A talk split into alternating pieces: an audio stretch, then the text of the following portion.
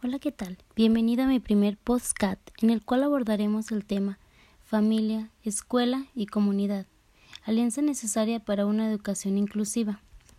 Existen tres anillos para la formación de la persona, la familia, la escuela y la comunidad. Estos pilares juegan un papel fundamental en la sociedad. El niño siempre se desarrollará dentro de un contexto relacional de tipo familiar. Esto se debe a que la persona interactúa primero con la familia, el ambiente y por último con la comunidad. La familia a la que pertenece el individuo es el determinante más importante de su conducta, y las diversas normas que lo guiarán a través de la vida son establecidas en el hogar. En el hogar adquiere las primeras experiencias, valores y principios. La familia es la escuela primaria y vital de la sociedad. Se puede decir que existe una estrecha relación entre familia, escuela y comunidad. La familia es importante para el desarrollo del individuo como para la sociedad a la cual pertenece. La participación activa y comprometida de, los padres con los procesos educativos de sus hijos busca impactar positivamente al desarrollo y fortalecimiento de las relaciones, al desarrollo integral del niño y a la comunidad. La familia es la base para que todo ser humano se pueda integrar de manera correcta a la sociedad. La sociedad le ha encargado a la escuela la tarea de apoyar a la familia, la educación es muy importante para dejarla solamente en mano de los maestros, por lo que los padres deben de ser puntos claves para complementar la educación de sus hijos. La escuela se define como el recinto donde conviven docentes y estudiantes dentro de la cual se produce un acto educativo a través de enseñanza-aprendizaje, siguiendo los lineamientos de una estructura rígida y formal que viene estipulado por el sistema educativo, el cual busca garantizar el desarrollo integral del nuevo ser social, humanista y ambientalista. La educación es un proceso socializador que se genera en, la, que se genera en las relaciones entre escuela, familia y comunidad. Sabemos que los beneficios que tiene esta alianza para los diferentes miembros de la comunidad educativa y para el centro de su conjunto, así como para el entorno en el que se encuentra el mismo, son amplios y bien conocidos. Si bien la escuela, la familia y la comunidad en sí mismos son contextos de gran influencia en el desarrollo y en la educación de todo el alumnado.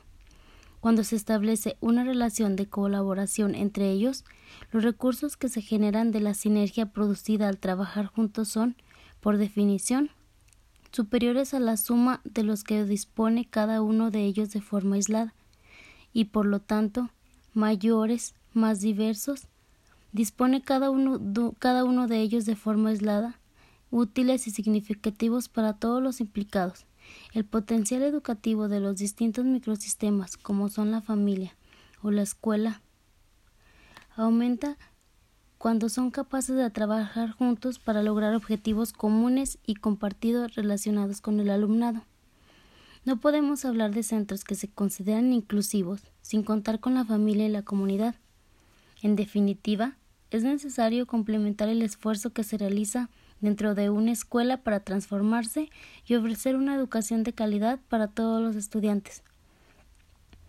A modo de contextualización, vale señalar que la familia y escuela son parte de una comunidad que, a su vez, está inmersa y pertenece a un sistema social, cultural, político y económico más amplio. En ese complejo marco cada uno de estos espacios produce sentidos y tiene un rol importante en la identidad de las personas, especialmente en tiempos donde las coordenadas se emplean, al ser parte de sistemas socioculturales más extensos, como producto de los procesos de globalización y mundialización. No obstante, familia, escuela y comunidad siguen conformando un triángulo que brinda los elementos para constituir la identidad de las personas.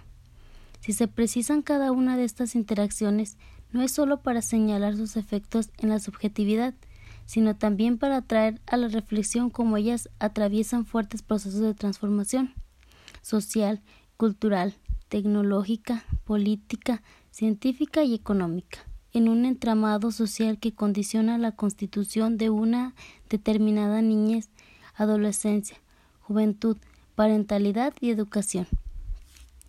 Necesidades de interacción entre padres y maestros. La necesidad que se La necesidad de que se establezca una interacción entre el docente y los padres se debe a varios aspectos.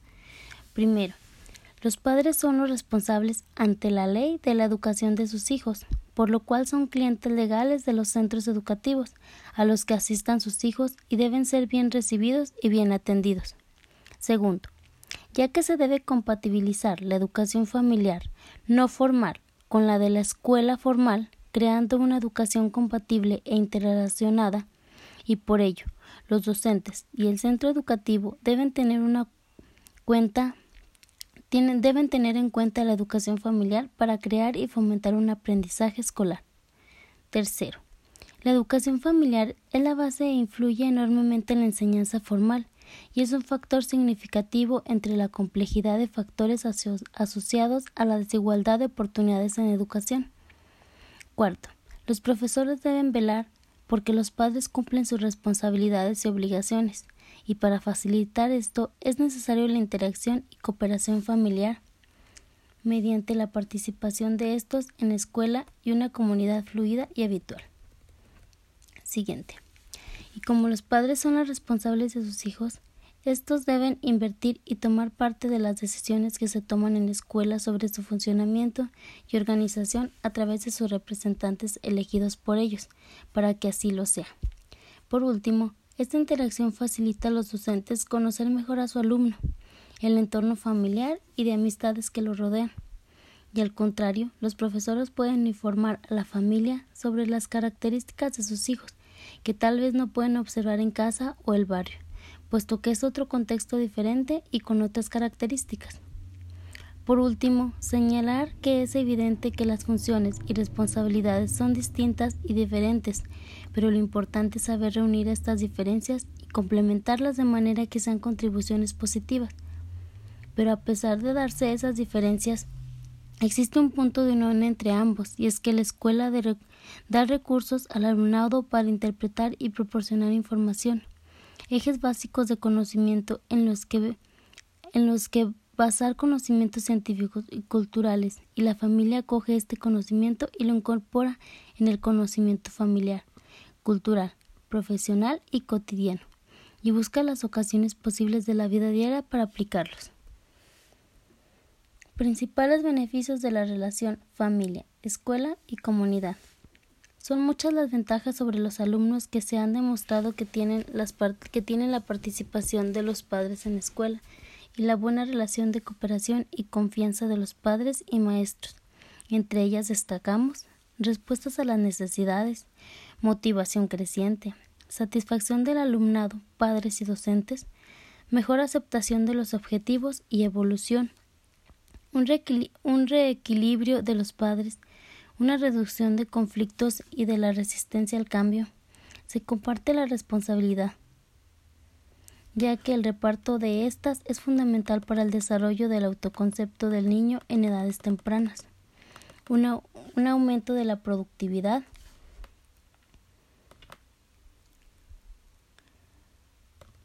un aumento de la autoestima del niño, tiene mayor rendimiento escolar y capacidades actitudinales mejora sus habilidades sociales, psicométricas, creativas y cognitivas.